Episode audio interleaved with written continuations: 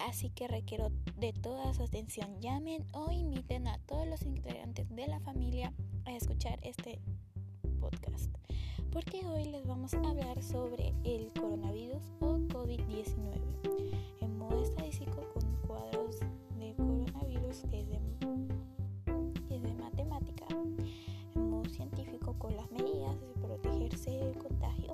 social de qué medidas impuso el Estado peruano y la reacción del pueblo a esos, esas medidas. Y religioso con el que nos deja, con el mensaje que nos deja esta pandemia. Así que sin más preámbulos, empecemos el podcast.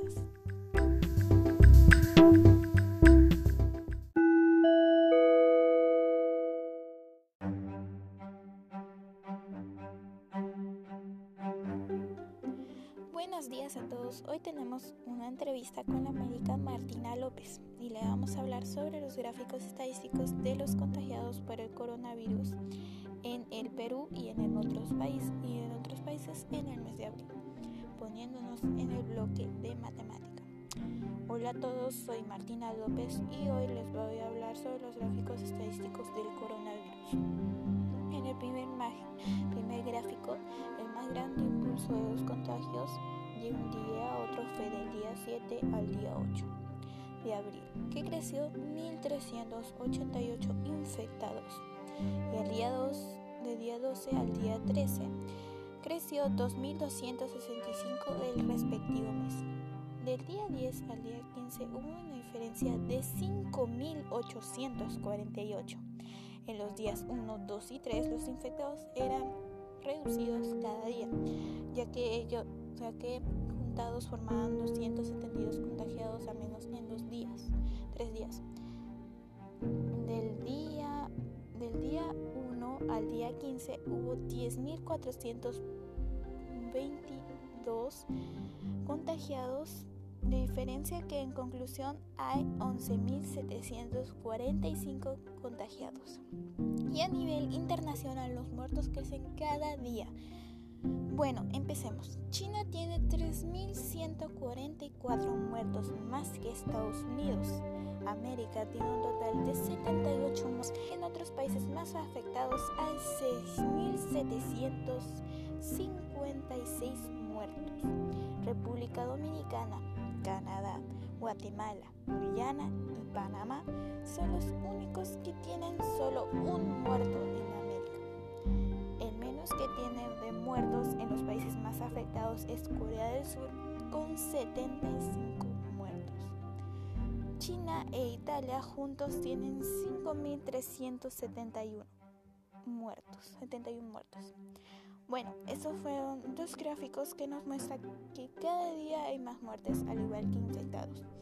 Y eso nos ayuda a concientizar que cada día uno ponga su granito y ayuda para poder ayudar a nuestro país, ya sea no saliendo de pasa, ponernos mascarillas al salir a comprar, cosas necesarias o ir a la farmacia. Gracias por escuchar este podcast con Martina López en el bloque de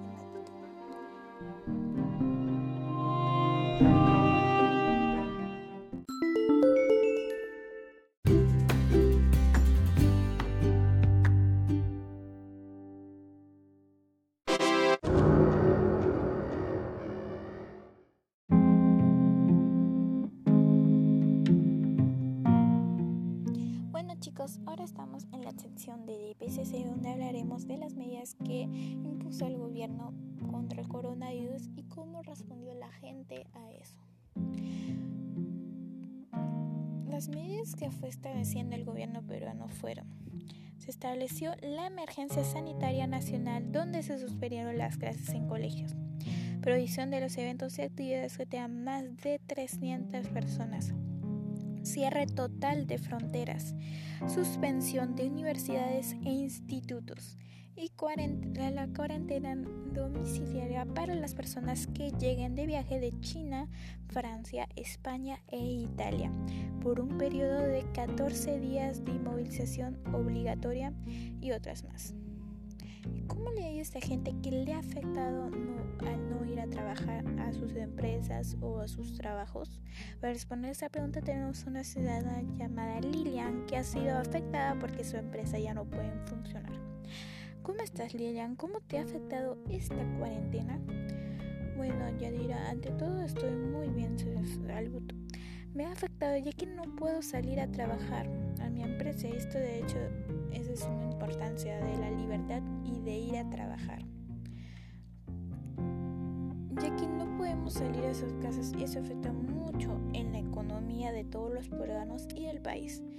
Gracias a las medidas que ha planteado el Estado peruano podemos evitar más contagiados, pero hay algunos que no los cumplen, que no, que no, los, no les, les vale, que salen sin protección incluso cuando estamos en pleno toque de queda. Bueno, eso fue la respuesta de la aprobación de las medidas con Lilian. Las evidencias del cumplimiento de los deberes, según el artículo 38, es de que hay menos arrestados en el toque de queda. Hay menos niños contagiados ya que no respetamos, ya que respetamos no ir a clases y asistir a clases virtuales. También respetamos que solo sale una persona para comprar las cosas necesarias de la casa, ya sea comprando comida o medicamentos a la farmacia.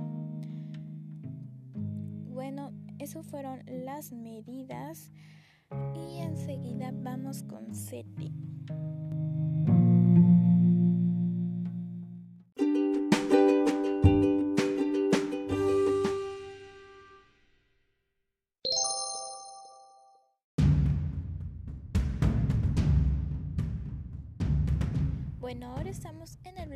Y para eso entrevistamos a la médica Gisette Cáceres y ella respondió a esta pregunta. ¿En qué medida es importante aplicar mecanismos de prevención ante el COVID-19 para preservar nuestra salud y defender la vida? Las medidas que debemos tomar según, según Gisette Cáceres de prevención es lavarse las manos constantemente o cuando llegues a casa como por ejemplo, según CDC 2020, lávase las manos con frecuencia con agua y jabón por lo menos 20 segundos, especialmente después de haber estado en un lugar público, después de sonarse la nariz, toser o estornudar si no dispone de agua y jabón, usa un desinfectante de manos que contenga al menos un 60% de alcohol. Cubra todas las superficies de las manos y frótelas hasta que se sienten secadas. También la otra medida que debemos tomar es llegar a casa y que otra persona lo desinfecte para que el virus no se expanda en su casa y contagie a sus seres queridos. También usar tapabocas todo el tiempo para no contagiarse y al llegar a casa lavarlo. lavarlo. Según Efecto Cocuyo 2020, lo ideal es que lleguen a casa y los laven. Pueden ponerlos en un sitio que reciba viento y sol y en pocas horas estarán listos para poder otra vez utilizarlos. También recomiendan pasar la plancha bien caliente porque generalmente los virus son susceptibles a estas temperaturas muy muy altas. Bueno, estas fueron las medidas que para nosotros es importante aplicarles los mecanismos de prevención para preservar nuestra salud y defender la vida de todos los peruanos y, y en todos los países internacionales, ya sea en Estados Unidos, China, ya que China ya salió de su cuarentena. Para que todos en realidad se curen de esta pandemia y salga una cura para, para volver a nuestras vidas normales y preservar la vida de todos los peruanos. Bueno, estas fueron las medidas que deberíamos tomar y que todos los debemos tomar. Para eh, tomar, por favor, tenerlo en cuenta y así concientizar a todos. Y enseguida vamos con el bloque de religión.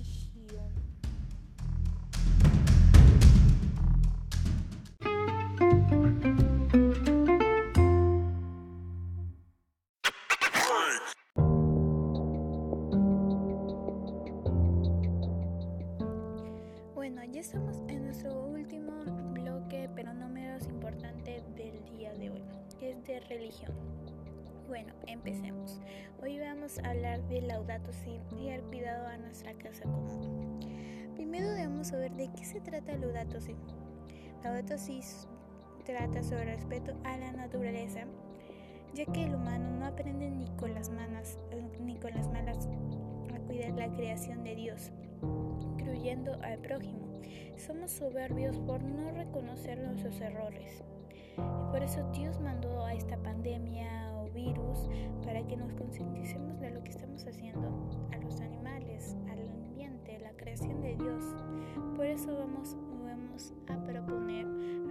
acciones para contribuir a un mundo mejor.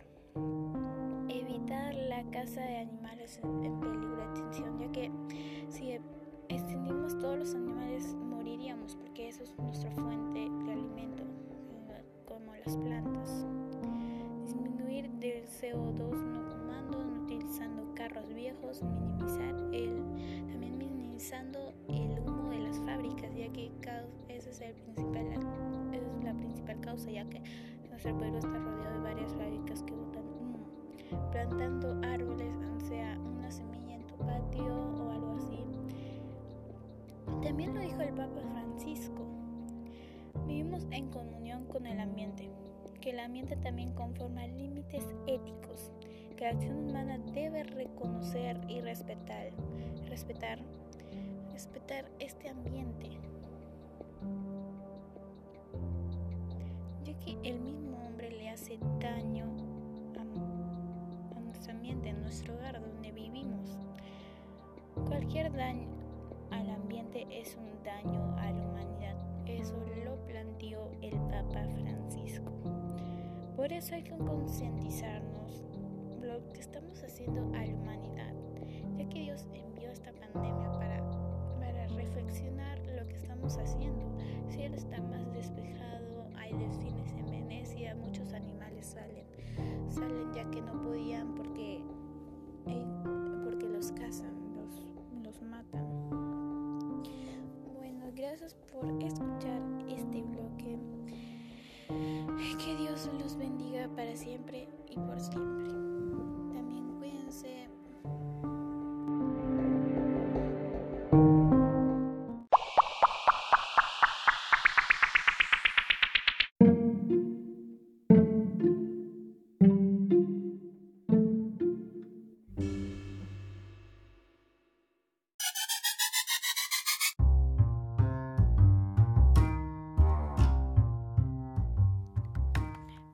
Este fue el podcast de Yadira Yupanquilla. Espero que les haya sido de su agrado y haya, y haya servido para saber más información sobre este nuevo virus, esta pandemia de coronavirus. Por favor, les pedimos que no salgan de sus casas para así reducir los contagiados. Por favor. Adiós y que Dios